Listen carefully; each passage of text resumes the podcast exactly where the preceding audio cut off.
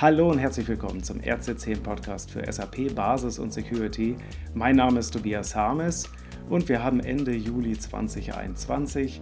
Ich darf wie immer am Ende des Monats unser Best-of einleiten mit vielen interessanten Informationen und Artikeln. Und diesmal geht es um die Frage, wie ich im Urlaub Telefonanrufe vermeiden kann von meinen Kollegen und äh, wie ich äh, das schaffe, ohne dafür Sonderschichten für die Dokumentation einlegen zu müssen. Ja, ich habe ja in meiner Jugend, äh, wahrscheinlich wie viele andere auch, Asterix und Obelix Comics gelesen. Und das waren ja immer kurzweilige Geschichten von dem gallischen Dorf, was sich durchsetzt gegenüber die, äh, den übermächtigen Römern und die immer wieder in die Flucht geschlagen haben. Und naja, wenn man fairerweise ein bisschen hinter die Geschichte blickt, dann sieht man, dass es weniger an der äh, Pfiffigkeit der Hauptcharaktere lag, wie Asterix und Obelix eben, sondern vielmehr, dass das Erfolgsrezept war ein Rezept, nämlich das Rezept für den Wundertrank. Und äh, dieses äh, Zaubermittel, was äh, die Gallier unbesiegbar gemacht hat, kam von dem Druiden Miraculix, der als einziger dieses Rezept kannte. Ja, das Wissen eines Druiden wie Miraculix ist eines meiner Lieblingsmetapher, wenn es um das Thema Wissensmanagement geht. Nämlich ja, ein Beispiel, ein gutes Beispiel dafür, wie es nicht laufen sollte. Denn wenn äh, der Zaubertrank gebraut wird, wird von Miraculix, dann ist alles in Ordnung. Die Gallier sind verteidigungsfähig, der Prozess funktioniert und die können jeden Römer in die Flucht schlagen. Aber wehe, der Druide fällt aus. Der ganze Prozess, der ganze Verteidigungsapparat bricht in sich zusammen.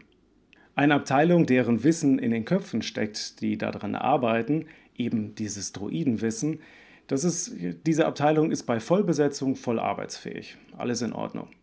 Aber wehe, jemand fällt aus oder ist nicht da und irgendwas läuft schief. Irgendein Prozess ist, äh, läuft quer, es gibt eine Fehlermeldung, die keiner versteht dann bricht Hektik und Panik aus. Die eine Hälfte versucht irgendwie daraus schlau zu werden, was ist da schiefgegangen und versucht es durch Forschung und Entwicklung wieder heile zu machen und die andere Hälfte versucht denjenigen zu erreichen, der sich wirklich auskennt damit, äh, um von ihm das Rezept zu bekommen, wie man das ganze Ding wieder zum Fliegen bringt. Dabei fehlt es nicht an äh, dem notwendigen theoretischen Grundwissen. Also es gibt ja so ITIL, Frameworks und diverse andere Konzepte, wie man gute Serviceprozesse beschreibt und dokumentiert.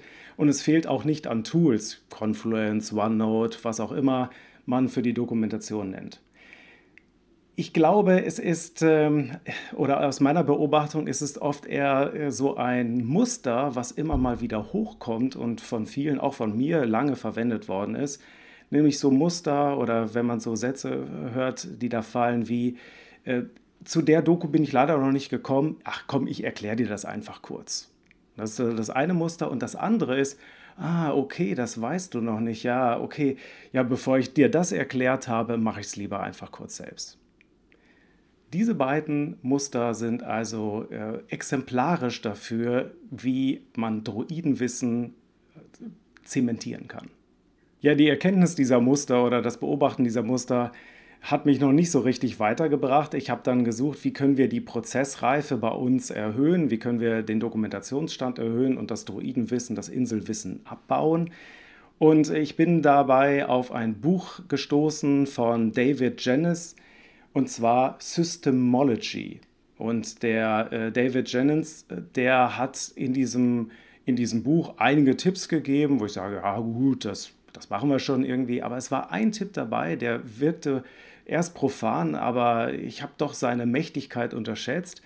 Und zwar war es der Tipp, äh, Dokumentation nicht alleine, sondern im Team zu erstellen.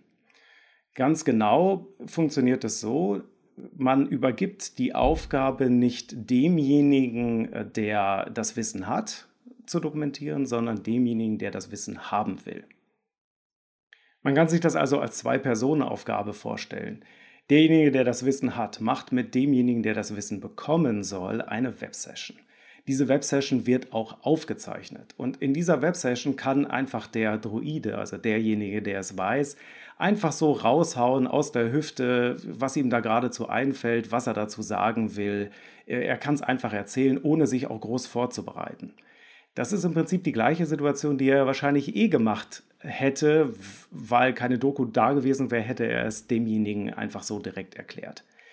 Der Unterschied ist hier, es wird gleich aufgezeichnet und es ist die Aufgabe für denjenigen, der das Wissen haben will, dann daraus eine Dokumentation zu erstellen.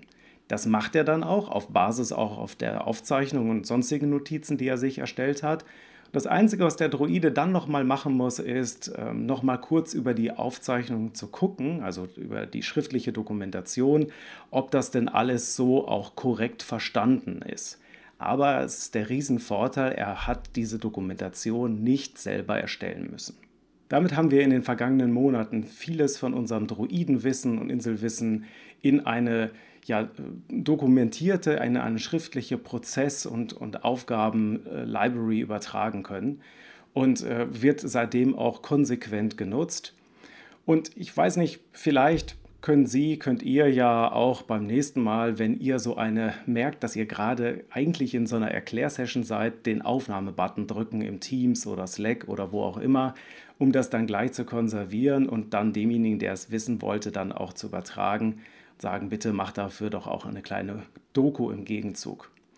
Ja, und das könnte ja dann, dann hoffentlich auch zu, dazu führen, die Kollegen kriegen das Wissen und ihr, sie werden nicht im Urlaub gestört ist doch ein echtes Win-Win. In diesem Sinne, für diejenigen, die noch im Urlaub gehen, schönen Urlaub und ansonsten tapfer durchhalten. Danke für die Aufmerksamkeit. Bis demnächst.